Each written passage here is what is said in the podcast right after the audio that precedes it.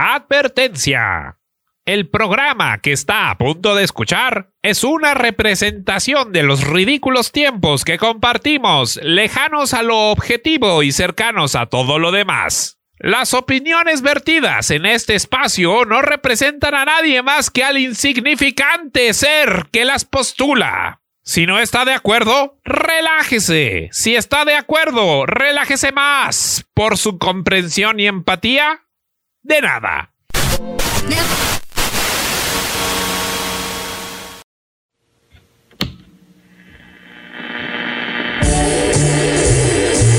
Ahora un chiste para amenizarles la velada. ¿Saben por qué la esposa de Hulk lo dejó? Porque ella quería un esposo maduro y él estaba muy verde.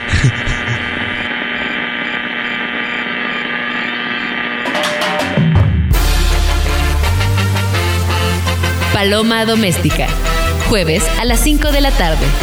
Cucurrucucú, no llores. Porno FM. Todo menos miedo.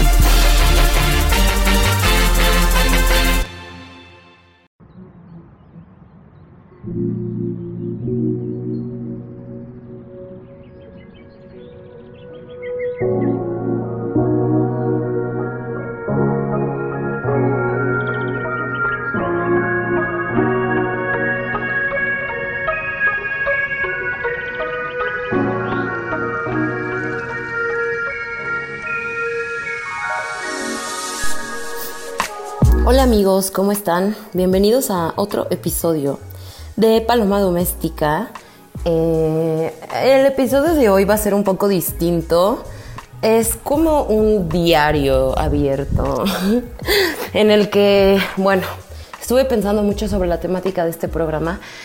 La verdad es que aunque no lo crean, de repente, de pronto es difícil, de repente como que ya están las implicaciones de la vida y de repente digo, bueno, ¿y ahora de qué hablo? ¿Y ahora qué? Y luego con la vida cotidiana, de repente se me acaban las ideas, se me viene el tiempo encima y bueno,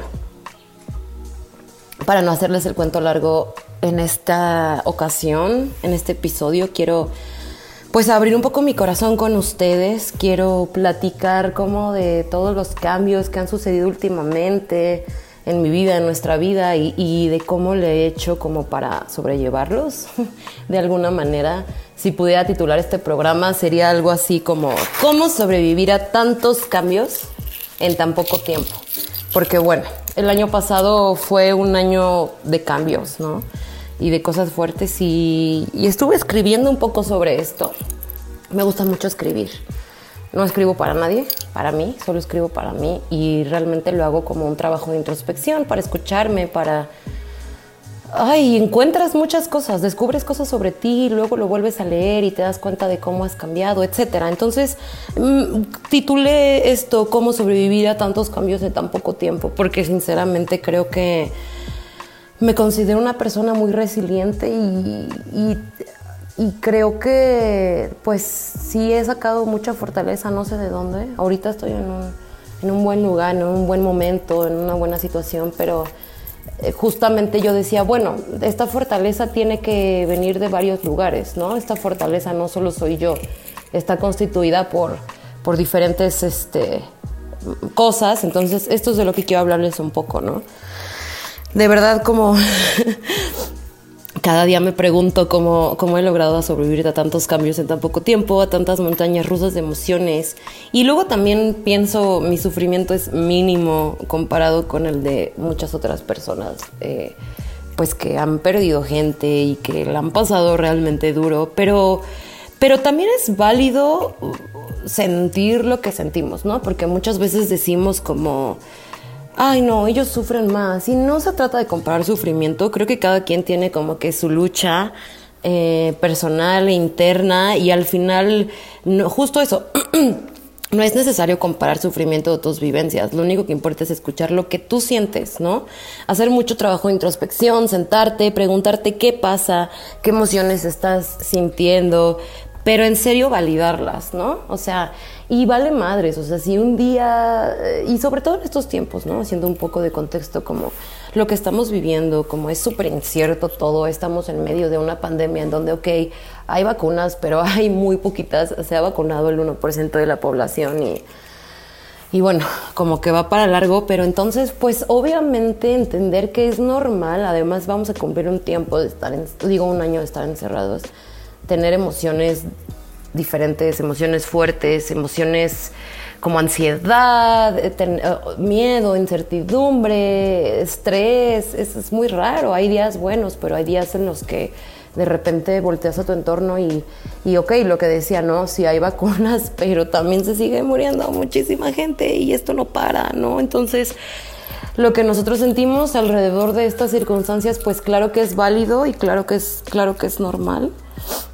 Y bueno, otro de los factores, ya sé que yo soy la más fan y yonki de la terapia, pero afortunadamente antes de que empezara todo el caos en mi vida, eh, ya llevaba un rato tomando terapia, psicoanálisis para ser exactos.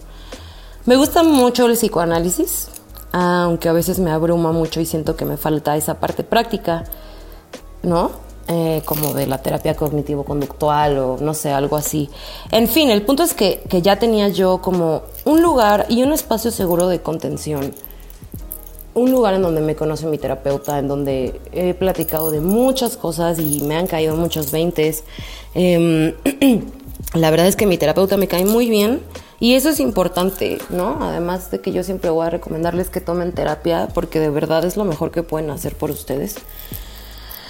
Es súper importante tener química con tu terapeuta. Yo he tomado terapia, yo he tomado terapia mucho más chiquita, más chavita, y me acuerdo que hubo un par con los que no me sentí nada cómoda y, y empecé a odiar la terapia por eso, pero yo decía, no, o sea, se trata de cambiar, de probar, de buscar lo tuyo y de buscar. Y también creo, algo que me dijo mi psicoanalista que creo que es muy importante recalcar, es que cada. La mejor terapia es la que funciona, ¿no? Obviamente hay personas que te van a decir que el psicoanálisis es lo mejor, otros que te van a decir que es una porquería, que al contrario, etcétera. Yo mezclo, ¿no? Yo, siendo sincera, tengo tra- tratamiento psiquiátrico desde hace unos años, tomo antidepresivos y ansiolíticos. Bueno, tomo sertralina. Realmente es muy común. Eh, no es controlada, eh, ¿no? Es, es como muy light y me ha salvado la vida. me ha regulado mucho como las emociones, pero al mismo tiempo tomo psicoanálisis, que son como, están peleados de alguna manera. Entonces, la mejor terapia es la que funciona, pero buscarlo, buscar el...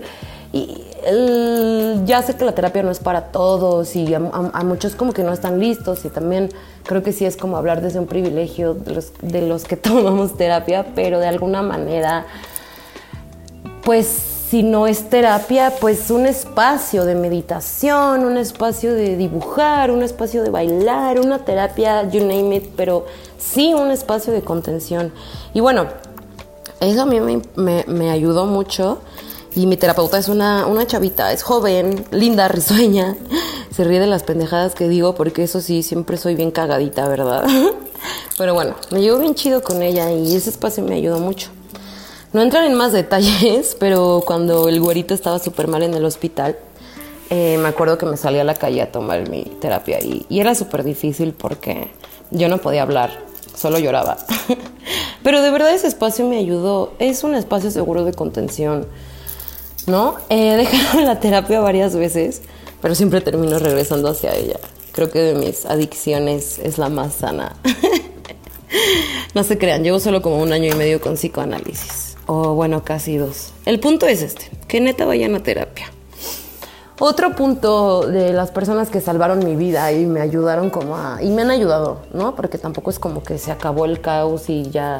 Sí hay más calma, pero la vida es así, la vida son montañas rusas. La vida no siempre se está arriba y no siempre se está abajo y es normal. Hay que, hay que entender eso también. Pero bueno, otro factor que me ayudó en los tiempos de crisis verdaderamente difíciles, pues fueron mis amigos, eh, mis amigues. Yo desde siempre he sido la más linda y cariñosa con, con mis amigues. Y con aquellos que realmente logran ganarse mi corazón, porque tampoco es tan fácil y sencillo. O sea, sí soy como muy buena onda en general, porque la neta me caga la gente mamona, me caga la gente mala vibra y que se las da como así, pero... Y yo, pues a mí me gusta llevarme bien con la gente, me caga ese pedo, pero eso sí, ¿no? Como los que son mis amigos, amigos, amigos, pues es difícil que, que logre entrar a mi corazón y a mi vida. Es difícil, pero sí sucede. Y no, son, no solo son amigos de años, porque claro, sí están los de años y también están de meses, que de alguna manera ya tienen un espacio enorme en mi corazón, ¿no? El punto es que cuando tengo amigos doy todo por ellos, ¿no? Cultivo mucho mis amistades, vaya. Eh, es de las cosas más importantes de la vida para mí. Em, cada quien, o sea, después de las, como las cosas que sucedieron, cada quien, o sea, cada día alguien estuvo ahí, virtual o presencialmente, para ayudarme, apoyarme. Me acuerdo del primer día del caos, que era cuando Toño estaba en urgencias, y no sé si se acuerdan, pero fue el 23 de junio, por ahí de las 11 de la mañana, que tembló horrible y ah, Toño estaba en terapia intensiva y yo estaba fuera en urgencias y fue horrible. Pero después de eso, me acuerdo que fueron algunos de mis amigos y me llevaron pan, café. Eh, mi mejor amigo me llevó una bolsa con, con cosas del Seven, así como eh, toallitas, este, galletitas, agua. El primer día tenía una amiga ahí afuera de, del hospital llevándome una cobija, CBD, este, aceites esenciales, agüita. Ya dije agüita. me salvaron, o sea, me salvaron, de verdad. A lo que voy es que cultivar amistades es lo más bello que me ha pasado. Y obviamente ni siquiera lo hice con ese propósito como de, sí, voy a cultivar a mis amistades como para cuando yo esté mal, estén ahí. Pues no, es algo que se da, pero esa es la importancia de cultivar tus relaciones y tus amistades y de entregarle tu energía y tu dedicación y todo lo que quieras a, pues a la gente que tú decides que voy a sonar bien Tulum bien vibra alto, pero a gente que vibra contigo y gente con la que te sientes a gusto, ¿no? Y pues es eso, yo sufría mucho, mucho de chiquita en mi escuela, les he contado aquí sobre mi escuela, sobre mi escuela católica, y sufría porque no tenía amigas y cambiaba de grupito de amigas cada mes y no me querían y, ay no, fue horrible, de verdad fue muy duro. y entonces yo sufría, pero después de esto la verdad es que me salí de esa escuela y ya les hablaré de eso, esa es otra historia. Pero la verdad es que a partir de ahí sí conocí a mis amistades, o sea, no, no, no conservo, la verdad, así alguien cercano de esa escuela. Y justo yo decía como, no, no voy a tener amigues como nunca, estoy fracasada, estoy destinada a no tener amistades.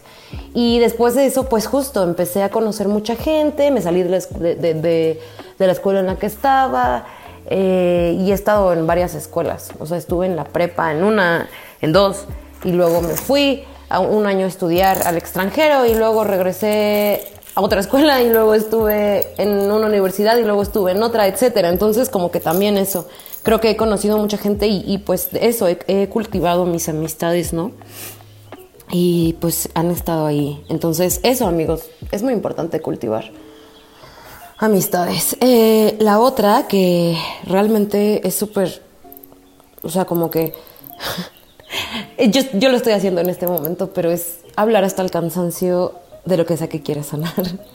Yo siempre estoy hablando de todo lo que pasó el año pasado, pero pues justo es mi forma de verbalizarlo para sanarlo, compartirlo y eventualmente superarlo. Eh, y eso sí, o sea, rodense de personas que estén dispuestos a escucharlos todas las veces que sean necesarias. Y si tienen que llorar seis veces al día porque tienen que sacarlo, pues, pues que se aguanten, ¿no? Una de mis maneras a mí, para mí, justo también, además de escribirlo, es de verbalizarlo mucho, de sacarlo, de contarlo. Entonces, pues eso, platicarlo, ¿no? Platicar lo que tengas que platicar, expresarte. Yo creo que siempre hay alguien dispuesto a escuchar y si crees que no hay alguien dispuesto a escuchar, métete a Twitter y te juro que ahí todo el mundo te escucha y te lee. Pero eso, hablarlo, expresarlo, no quedárselo. Es muy importante saber identificar nuestras emociones y expresarlas. Y sí, suena como rocket science, pero la realidad es que muchas veces no lo hacemos. Y nos falta ese contacto con nuestras emociones y pues parte de eso es verbalizarlas, es ponerla en palabras, es hablar lo que se tenga que hablar hasta que lo sanes, ¿no? Y bueno, esa fue mi manera también. Esa es mi manera en la que yo sobrellevo mucho las cosas y, y las sano y las supero. Otra de las cosas, otro de los factores que me salvaron la vida y que sí les puedo recomendar, y que bueno, también voy a hablar desde un privilegio muy cabrón porque los trabajos en México son una mierda y yo tengo la fortuna de tener un trabajo increíble en el sentido que me encanta lo que hago, me gusta mucho el tema, es sobre astrología y a mí me encanta la astrología y todos los días investigo y aprendo algo nuevo, lo cual me parece fascinante y que un trabajo te pueda ofrecer eso, sobre todo en un tema que te gusta. Entonces imagínense, llevo un año y cachito en esto he aprendido mucho y, el trabajo me salvó la vida, y realmente. Em, en los momentos como más duros y difíciles es curioso porque he encontrado una como a ver, lo que a mí me encanta de la astrología, de alguna manera, es que yo he encontrado una, sí, una, ¿cómo se? Una coincidencia. No sé si es coincidencia o qué, pero con los movimientos astrológicos y las cosas que suceden en, en, mi, en mi, vida diaria, ¿no? Y, la astrología también es algo que tiene muchísimos mitos y, y como mucha mala imagen alrededor, cuando en realidad es algo padrísimo el enfoque que nosotros le damos a la, astrología es de autoconocimiento, como el, autoconocimiento te puede ayudar, eso, lo que tanto he dicho, ¿no? Conocerte y saberte y saber por dónde sí, por dónde no, qué sí. Em, ese es nuestro enfoque en la astrología. La astrología es mucho más que los horóscopos y lo que te dice que te va a pasar. Realmente nosotros casi ni siquiera hacemos horóscopos más que a principio de mes. Es padre, es padre adentrarte porque entiendes mucho como del universo, eh, porque sí, pues en algún momento muy, muy inicios, por ahí de la Edad Media, pues estaban de la mano la astrología y la astronomía. Evidentemente después se separaron porque la astrología es una pseudociencia, pseudociencia. Evidentemente no me rige así de que Tauro está en Venus, Venus está en Tauro, entonces no puedo hacer tal. No, es más que eso, ¿no? es este, entender como muchas energías, entender los movimientos y eso, cuando como ves similitudes en tu vida y entiendes los signos y entonces empiezas a ver que todos tus amigos Tauro y tu novio Tauro son parecidos en varias cosas, como que les encanta la ropa y les encanta comer y les encanta cocinar y este los placeres en general y de repente me empiezo a dar cuenta que, que, yo soy Capricornio me doy cuenta de repente de lo Capricornio que soy y está muy fuerte. Es padre, es muy divertido porque son como los Capricornio generalmente somos como obsesionados con el orden, con la estructura, nos rige Saturno, que Saturno es el, planeta el maestro que como que te guía por la vida, pero es muy duro, te da órdenes. Entonces imagínense. Y de repente me doy cuenta que sí tengo una energía bien capricornia y por otro lado tengo ascendente en Leo. En otro tema, en, otra, en otro programa hablamos más a fondo de astrología porque es un tema interesantísimo. Pero entonces yo tengo mi ascendente en Leo y Leo es como súper e, egocentrista y como la única estrella que brilla soy yo y como superstar y rockstar. Entonces, y como que todo siempre se trata de ellos y yo soy súper Leo porque siempre llamo la atención. y es chistoso, es muy divertido, muy divertido encontrar esas similitudes, esas coincidencias. Eh, eh, aprender a sacar la carta natal de tus amigos, las fases de la luna, aprender que la luna nueva es eh, la luna más propicia para hacer rituales, para sembrar intenciones y porque al final todas las acciones que nosotros hablamos y enseñamos son cosas que hacemos tú, hacemos nosotros, que haces tú. Em, por ejemplo, hacemos rituales de luna nueva para sembrar intenciones, ¿no? Que al final lo que haces es que agarras una libretita y escribes cinco hábitos con tu puño y letra que quieras eh, cambiar y cinco hábitos que quieras adquirir a tu vida. Entonces, no estás haciendo ninguna brujería, no estás haciendo ninguna eh, magia loca, estás haciendo magia contigo, estás conectando con tu inconsciente porque al momento de escribirlo y al momento de... y tú lo estás haciendo eh, muy conscientemente de que estás en luna nueva y que la energía es de sembrar intenciones y entonces por supuesto que eso rinde frutos y eso rinde eh, algo muy positivo, ¿no? O sea, trae cosas positivas en tu vida. Entonces ese enfoque de la astrología a mí me encanta. Verlo así como ayuda, eh, como herramientas para encontrarte, para ayudarte y para sanar. Mucho, hablamos mucho de procesos de sanación. Entonces a lo que voy es, yo estaba pasando por un momento súper difícil en mi vida, insisto, y pues fue maravilloso poder tener un espacio de mi trabajo en el que aprendí a sanarme, en el que aprendí a sobrellevar como, porque también hacemos mucho eso, damos tips para cómo sobrellevar energías fuertes, etc.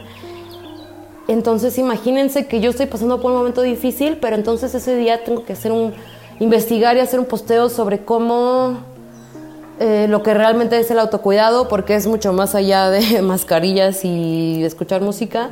Pero entonces empiezo a investigar y a leer sobre realmente el autocuidado y todo esto. Entonces lo aplico en mi vida sin darme cuenta y es mágico, o sea, es muy redondito cómo, cómo se dan las cosas en mi trabajo toda una explicación para, para explicar por qué es lo máximo, pero bueno, eh, somos un equipo súper chingón.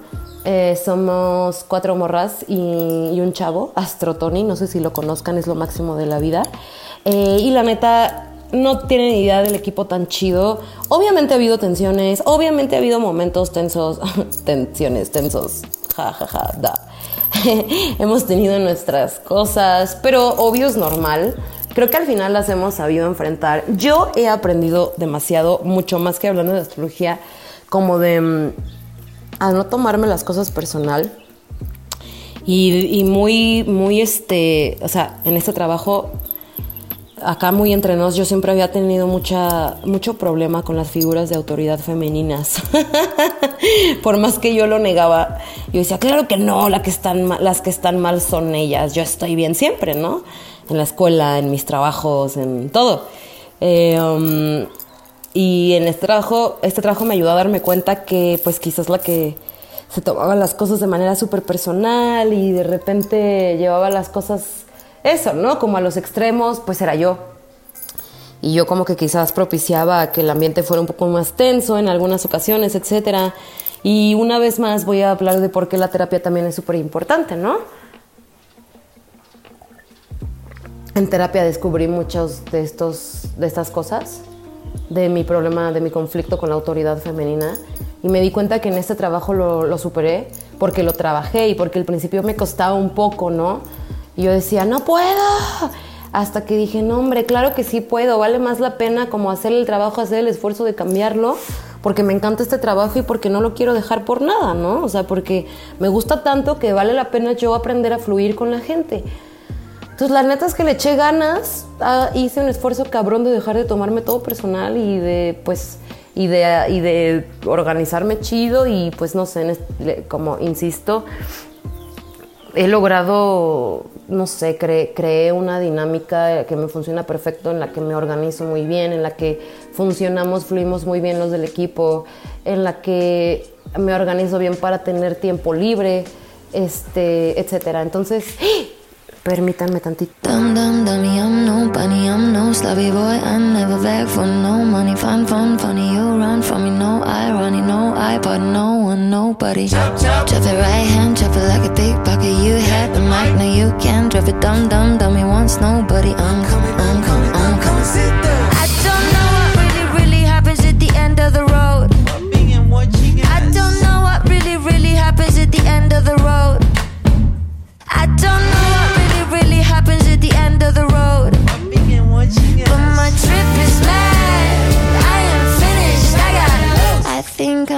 For the challenge. You show I got me some mileage. I bought a car in the cottage. Got Suzanne in my baggage. Got Ellis in my bucket. Squeeze the sponge. Drop the pocket. I fit in any socket. Close the door. I'ma knock it. I got my ticket. I'ma flee. Selling overseas. I just think ain't get a fee. What ya, what ya think of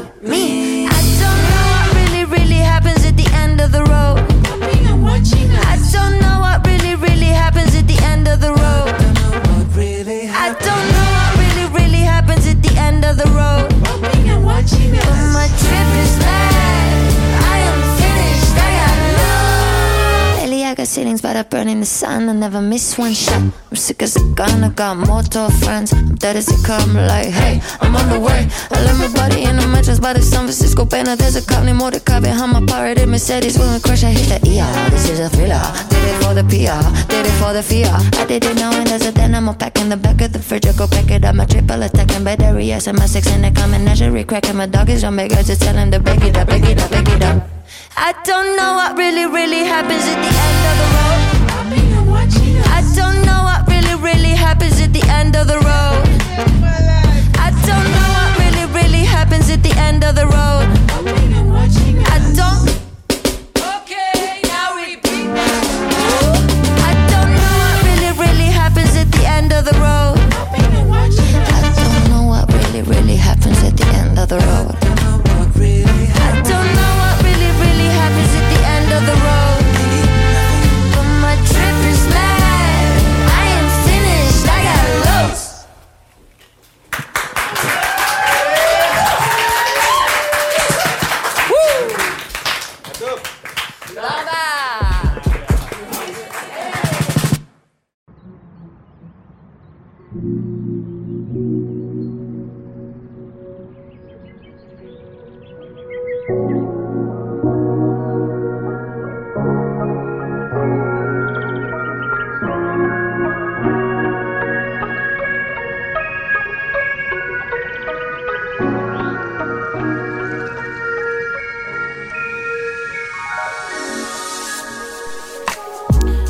Disculpen amigos, tuve que cortar abruptamente, pero ya estoy de regreso. Esto de tener gatitos es todo un reto porque se me estaba saliendo Mufasa por la ventana y lo vi desde lejos y ya ahondaré sobre los gatitos.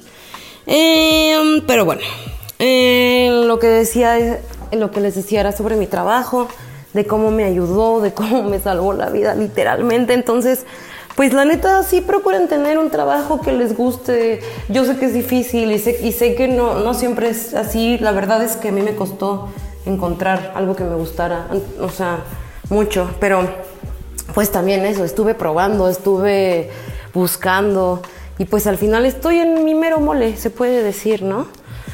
Y bueno, la otra cosa de las que les quiero platicar es de, me siento como, no sé, como Mariano Osorio en hoy, digo en joya, estereo joya, hoy en estereo joya, pero como de mis temas, pero, pero pues sí quiero platicarles también de la importancia de, de la familia. Eh, uf, no saben lo importante que fue como tener ese respaldo, ese apoyo.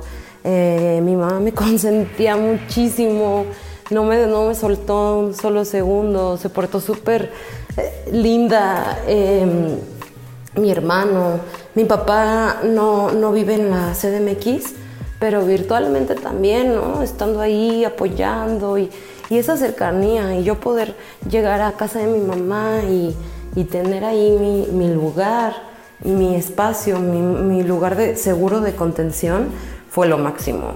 Entonces, o sea, ya sé que voy a sonar como otra vez como Mariano, pero la familia es chida y claro que pues hay cosas, todas las familias tienen cosas que sanar y, tenemos cosas que perdonar, pero al final como que esas cosas están de más, ¿no? Eh, el otro factor que salvó mi vida este año fueron mis gatitos. Bueno, el año pasado. Eh, yo, a mí me cagaban los gatitos antes y los odiaba. O sea, de verdad yo decía, son súper mamones y me creía todos los mitos que decía la gente de que son, este, eh, ¿cómo se dice? Convenencieros y no te hacen caso y no te pelan. Yo no sé si mis gatitos son muy especiales o qué, pero son lo más lindo del mundo. Me tocaron dos gatitos adorados, preciosos. Llegaron conmigo de cinco meses, lo cual creo que estuvo bien, porque no se fueron muy chiquitos ni nada, y son hermanitos, llegaron juntos. Um, me acuerdo que estaba empezando la pandemia, llevábamos como dos meses, un mes, y me estaba volviendo loca, estábamos en el departamento. Y le dije a, a Toño, como, ¿sabes qué? Necesito como algo bonito en mi vida, o sea, como cariño, apapachito, ternura, bonito. Y le dije, por favor, hay que adoptar un perro. Y me dijo, no, pues es que perro, la neta, creo que es muy cruel para un departamento. Y dije, putas que sí, y además es más pedo, ¿no? Y me dijo, ¿por qué no un gatito? Y dije, ay, no, me chocan.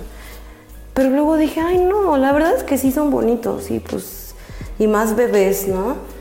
Y dije, bueno, va, vamos. Y, ya me empezaban a gustar por los gatitos de mis amigos, porque tienen, sobre todo mi querido amigo Ángel, a Humir y a Valentina, que por cierto Valentina desapareció tres meses y la volvieron a, y la encontraron hace, esta semana. Estuvo bellísimo el reencuentro, estuvo muy padre. Y bueno, como que gracias a mis amigos me empezaron, me empezaban a gustar mucho los gatitos, ¿no? O sea, bueno, me empezaban a agradar. Y dije, bueno, pues va. Eh, empezamos a buscar. Por azares del destino encontré a una morra súper chida, argentina, se llama Sam. Saludos si es que estás escuchando esto, Sam. Ay, sí. Y sí, y, mm, ella tenía dos gatitos y me dijo, oye, son hermanos, la verdad es que se van juntos o no. Y dije, no, no manches, yo no voy a poder con dos gatos, por supuesto que no. Pero luego dije, ¿y si sí? O sea, ¿por qué no? Está padre. Total que ya convencí a Toño. Bueno, Toño siempre quiso, la neta. Y dijimos, pues va. Y llegaron a nosotros el primero de mayo. Y qué cosa, qué cosa, qué cosa tener gatitos. Es lo más chingón del mundo. Son súper diferentes. Y yo podría, neta, hablar 40 minutos sobre ellos. Son Mufasa y Simba. Sí, no sé si han visto fotos, pero Mufasa es el amarillito, naranjita. Es como Garfield porque también es súper gordo y le encanta comer. Y Simba es blanquito con, con café, con amarillo, manchadito. ¿Y qué onda? ¿Cómo me aman? O sea, me adoran con toda su alma y yo a ellos. Eh, sobre todo Mufasa es como mucho más cariñoso conmigo y, y me deja cargarlo y apapacharlo y darle besitos. Y Simba no, Simba sí como que no le gusta que lo carguen. Es cariñoso a su manera, pero pues está cañón como te enseñan a, hablar, a, amar de una manera muy distinta, de mm, como desinteresada, porque, porque sí es cierto, los gatos no están todo el día encima de ti. Mucho rato del día están en su pedo, investigando, haciendo cosas y cuando ellos quieren están cerca de ti y es por elección, ¿no? O sea, los gatitos justo te quieren por elección, es diferente como con los perros que no sé bien por qué, pero ellos, los gatitos sí eligen más como quererte y estar contigo. Entonces, pues sí, eso, tienes que aprender a que no van a estar ahí como los perros que literalmente te siguen a todos lados. Así me pasaba con Camilo, con el pug que está en casa de mi mamá están en su pedo, ¿no? Estos güeyes, pero siempre, o sea, lo que sí es que a mí me encanta porque siempre están cerca de mí. Siempre buscan la manera de estar cerca de mí. Entonces estoy trabajando y ahí andan merodeando, ¿no? me meto al baño y no, y, no. Si cierro la puerta y no los dejo pasar, o sea, dramón. Así me tarde tres minutos, me van a hacer drama. Entonces, pues eso, adopten gatitos, es lo mejor que les puede pasar en la vida. Son súper inteligentes los gatos, me impresiona eso. Eh, justamente ahorita voy a hablar un poquito más sobre ese tema, pero nos acabamos de mudar. Me salí de la ciudad y estoy en el campo y fue un pedo con los gatos. O sea, no sabía que iba a ser tan traumante, tan traumático para ellos. Simba estuvo cinco días afuera, adentro del sillón, abajo de la cama. No quería salir, moría de miedo. Mufasa como que fue más paso a pasito, pero está cañón que ellos hasta que no se sienten 100% seguros no salen a explorar. Entonces, son otro pedo. Te, enseñan mucho esos güeyes, ¿no? Y bueno, seis, o sea, como siguiendo nombrando estas cosas maravillosas de la vida eh, que me han ayudado y que me han sanado y que quiero recomendarles. Ay, amigos, por favor, desconéctense de las redes sociales. Desconéctense un ratito. Es súper adictivo, porque la neta sí es adictivo.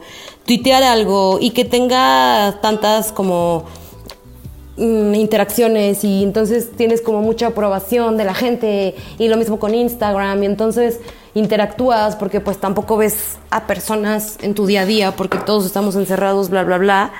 Pero tampoco, o sea, hay que recordar que esas conexiones pues sí son muy chidas y todo, pero pues que la vida real está afuera, ¿no? Em, por ejemplo, estoy todo el día yo en la computadora trabajando y cuando termino de trabajar lo que menos quiero hacer es pensar, literalmente. Quiero vaciar mi cerebro y quiero ver un reality show. Estuve viendo este Real Housewives of Beverly Hills, que es del 2000 10 y 2011. Qué maravilla de reality, todo lo que descubrí. Siento que fue como el pionero, como donde empezó todo. Y qué cosa, qué cosa tan loca. Mujeres con historias súper fuertes y unas bien cabronas y otras increíbles. Y, ay, no sé, neta, qué cosa. Luego, luego ahondaré más sobre todo lo que descubrí en esta, en esta serie. Eh, no sé si han visto Butcher de I, que sale este güey, Paul Nassif Ah, me encantan los realities, ¿eh? No tienen idea de qué manera me encantan. Son como, un día voy a hacer un programa solo sobre realities. Son mi guilty pleasure cabrón. Y Paul Nassif era esposo de una mujer que se llama Adrienne Malouf, millonaria, dueña de un chingo de cosas, de no me acuerdo de qué equipo de, de básquet, etcétera. Y tiene hoteles y en Las Vegas y en Los Ángeles. Y estaban casados, se separaron, pero entonces mientras eran pareja estaban en el reality show. Y qué cosa tan chistosa. Pero bueno, regresando al tema principal, lo que muchas veces queremos hacer es desconectar nuestra mente de todo. A mí me pasa mucho que me encanta chatear, me encanta tuitear, me encanta instagramear, pero sí me desconecto muy conscientemente. Antes no lo hacía, ahora sí lo hago y ahora pueden pasar días sin que tuitee, sin que suba nada. Y obviamente es raro porque te baja muchísimo la interacción. Y somos seres humanos acostumbrados a interactuar, interactuar, interactuar, tener likes, tener faps, tener respuestas, tener em, follows, este, tener bla, bla, bla. Y entonces pues te saca de onda al principio porque es como de, "Ah, no he subido stories, entonces pues no tengo mensajes, no he subido fotos, entonces no tengo likes, no he mandado mensajes, entonces no tengo, etcétera, ¿no? No he tuiteado, entonces no tengo replies. Y al principio es raro, o sea, es como una droga de la que te empiezas como a sanar, pero también vas encontrando una calma en la que te empiezas a conectar con el mundo de afuera. Y me pasa mucho también como con los Whats, porque, porque te les digo, me encanta chatear con mi gente, mis amigues, etcétera, pero la real y con mi familia, la realidad es que a veces odio el Whats y lo único que menos quiero hacer es contestar mensajes, lo que más quiero hacer es este desconectar mi mente y, ver la historia de Adrienne Malouf. Entonces, como que eso, tómense sus breaks. Y que la gente también entienda esto porque muchas veces la gente se lo toma súper personal. Afortunadamente, como que tengo un sistema con mis amigos y amigas que, mis amigues que mm, eh, um, sabemos que nos podemos tardar neta un mes en contestar y no hay un solo pedo en la vida. sabemos que todo bien, sabemos que cada quien está con sus cosas y también sabemos que es válido de repente no querer contestar los whats, pero sí querer tuitear y todo bien, que nadie les diga que no, que nadie les diga que no se puede y que están faltando el respeto. Claro que no. O sea, primero vamos nosotros y nuestra salud mental. Entonces eso, desconectarse conscientemente un rato de las redes también es una chingonería. Y bueno, em, es que estoy leyendo mis notitas. Amigos, eh, lo que hacía cuando estaba en la ciudad todos los fines, bueno, no todos, pero sí intentamos hacerlo mucho, era ir al bosque. Fuimos al desierto de los leones, a la Jusco, solo esos dos, pero varias veces. Y wow, o sea, sí está lejezón y medio sí va gente, pero pues está al aire libre y ya sé que otra vez Paloma Tulum, pero, o sea, poder ir y conectar con la naturaleza y respirar aire fresco y tener verdecito y arbolitos y respirar, o sea, y sentir el aire y el solecito, wow. O sea, como que yo estaba encerrada en el DEPA, pero los fines de semana buscábamos salir, buscábamos o sea, conectar con la naturaleza y, y pues hacer... ¡Ay!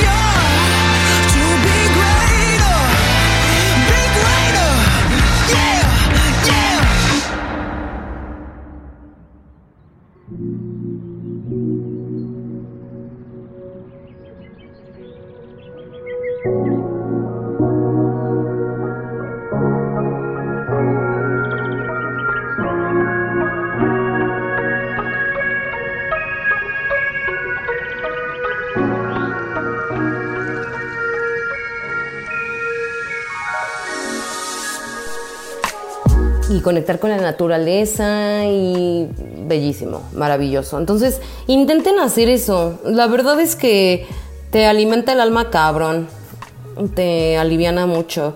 Em, y bueno, un poquito cerrando para, no cerrando, pero para contarles como sobre la actualidad, me mudé porque sí, ya decidimos que está un poco enfermo, está en la ciudad ahorita. Una vez más, hablo desde el o sea, privilegio que puedo tener de salirme y de llegar como a un lugar, ¿no? Pero pues fue difícil. Estuvimos un año en un departamento padrísimo en la Narvarte y pues ahí fue mi primer año con Toño, el primer año que vivimos juntos, nuestro unidito de amor, los gatitos, pues ahí crecieron. ahí se recuperó Toño del accidente, ahí pasaban muchas cosas, ahí pasamos un año de home office. Mm, el balcón tiene, el depa tiene un balcón increíble, padrísimo, en el que podíamos ver toda la ciudad y estaba bien chido eso. Eh, poder como eso, tener esa vista y, ver los atardeceres cada tarde. Era muy padre, pero dándome cuenta, ahora que estoy aquí en un lugar más grande, Uf, qué difícil es estar encerrado tanto tiempo. Sí, me estaba volviendo un poco loca, ahora lo veo. Y está cañón, está cañón. Por eso creo que es normal que tengamos, que estén pasando tantas cosas en nuestra mente y que estemos pasando por tantas, tantos cambios y tantos sentimientos y tantas emociones, porque es fuerte. Ya vamos a cumplir un año. Em, todo esto, ¿no? Híjole, mudarse con los gatitos fue todo un tema, fue difícil sí fue difícil. Eh, se, Simba se, se, hizo popó en su transportadora en el camino, lloraron todo el camino, maullaron horrible. Llegamos y Simba vio el ventilador del techo y no podía con, con el miedo. Yo creo que pensaba que era como un velociraptor enorme que lo iba a secuestrar o algo así. Entonces, pues estuvo súper complejo, súper complejo. Les digo que después de cinco días Simba ya salió Ahorita ya llevamos dos semanas aquí y están felices de la vida, la casa ya es tuya, exploran por todos lados, mm, están muy contentos. No los he sacado al jardín, pero en algún momento lo haré. Y, yo creo que les va a encantar, yo creo que lo van a amar. Eh, y pues bueno amigos, mm, algo que también les quiero decir es como oh, den un follow a las cuentas que les causen ansiedad también, regresando al tema de redes denle un follow a, a, a, lo que, a los que les triggeré, como... yo siempre hablo de los estándares de cuerpo irrealistas y, y hay, hay, cuerpos que por más que hagan dietas extremas y se maten de hambre nunca van a poder tener porque o están photoshopeados o porque su la genética de todos no es igual o porque mm, las personas que se ven así dedican su vida y su dinero y su tiempo a verse así es otra realidad completamente distinta. Entonces yo sí les recomendaría que den un follow a todas las cuentas que les triggerean. Afortunadamente Instagram no es una mierda porque hay muchas cuentas súper educativas y súper chidas y buena vibra y de amor propio y etcétera. Em, yo sigo muchas como de, como de, como de desórdenes alimenticios que me han ayudado un buen a entender muchas cosas, a salirme de la cultura de las dietas, a no volver a hacer una dieta en la vida, de esto he hablado en otros temas, a entender qué es la gordofobia, eh, etcétera, ¿no? Sigan cuentas que los alimenten, que, que, les traigan cosas buenas. Silencien cuentas y palabras en Twitter. Denle un follow a la gente de mierda. Bloqueen a la gente que es el arma de pedo. También si ustedes quieren ir a armarla de pedo a Twitter, pues a huevo. También está chingón porque también es un medio de desahogo. Pero el chiste es que sean súper, o sea, como muy compasivos con ustedes, que se escuchen a ustedes primero, que coman lo que les gusta, que les valga madres, ese miedo irreal como de engordar durante la pandemia y la cuarentena, cuarentena es un miedo súper pendejo, súper estúpido, porque hay cosas mucho más importantes en la vida que subir de peso, sinceramente. Em, esta idea de que solo se es feliz siendo talla extra chica. La realidad es que no, la realidad es que tallas hay muchas y la realidad es que tallas eh, siendo extra grande y extra, extra, extra grande también se puede ser muy feliz, amigos, se puede ser feliz en todas las tallas. Entonces, también quitarnos esos miedos que nada más nos provocan ansiedad y pues nada que ver. No, no, no creo que merezcan ocupar tanto. Claro que si ustedes tienen un trastorno alimenticio más profundo, ese es otro tema en el que yo no me voy a meter, en el que las abrazo porque yo también paso por algo eh, fuerte y no es así de que échale ganas y deja de ver esas cuentas. No es así. Ojalá fuera tan fácil como así, pero bueno, es un paso, ¿no? Ay, y bueno amigos, pues esto fue todo por hoy. Espero que no haya sido un programa raro. Creo que fue un programa bastante personal. Me sirve a mí mucho, me gusta, como ya lo mencioné, desahogarme, contarles, em, platicar, verbalizar, etcétera, recordar, eh, hacer listas. Amo hacer listas. Entonces, pues nada, amigos, espero que les haya gustado. Em, escríbanme en mis redes sobre qué les gustaría, sobre de qué les gustaría que hablara. O ustedes saben que me encanta tener invitados. Si quieren venir y hablar sobre un tema, estaría también muy chingón. Ustedes propónganme lo que quieran. Y gracias, gracias por sumarse a este espacio radiofónico, este espacio llamado Paloma Doméstica. Disfruten la vida. Si tienen Netflix, vean Housewives of Beverly Hills. Solo está en la temporada 1 y 2, pero con eso basta para, para gozar. Si alguna vez vieron rica, famosa y latina, eh, está mejor. Eh, y eso, amigos. Si quieren recomendaciones de realities, ya saben con quién pueden acudir siempre.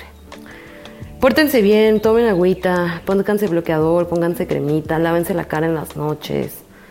Eh, no cenen muy pesado. Eso sí se los puedo recomendar. Cenen como ligerito, o sea, lo que quieran, pero ligerito, o dos horas antes de dormir. Y si duermen mejor, duermen más plácidamente y profundamente.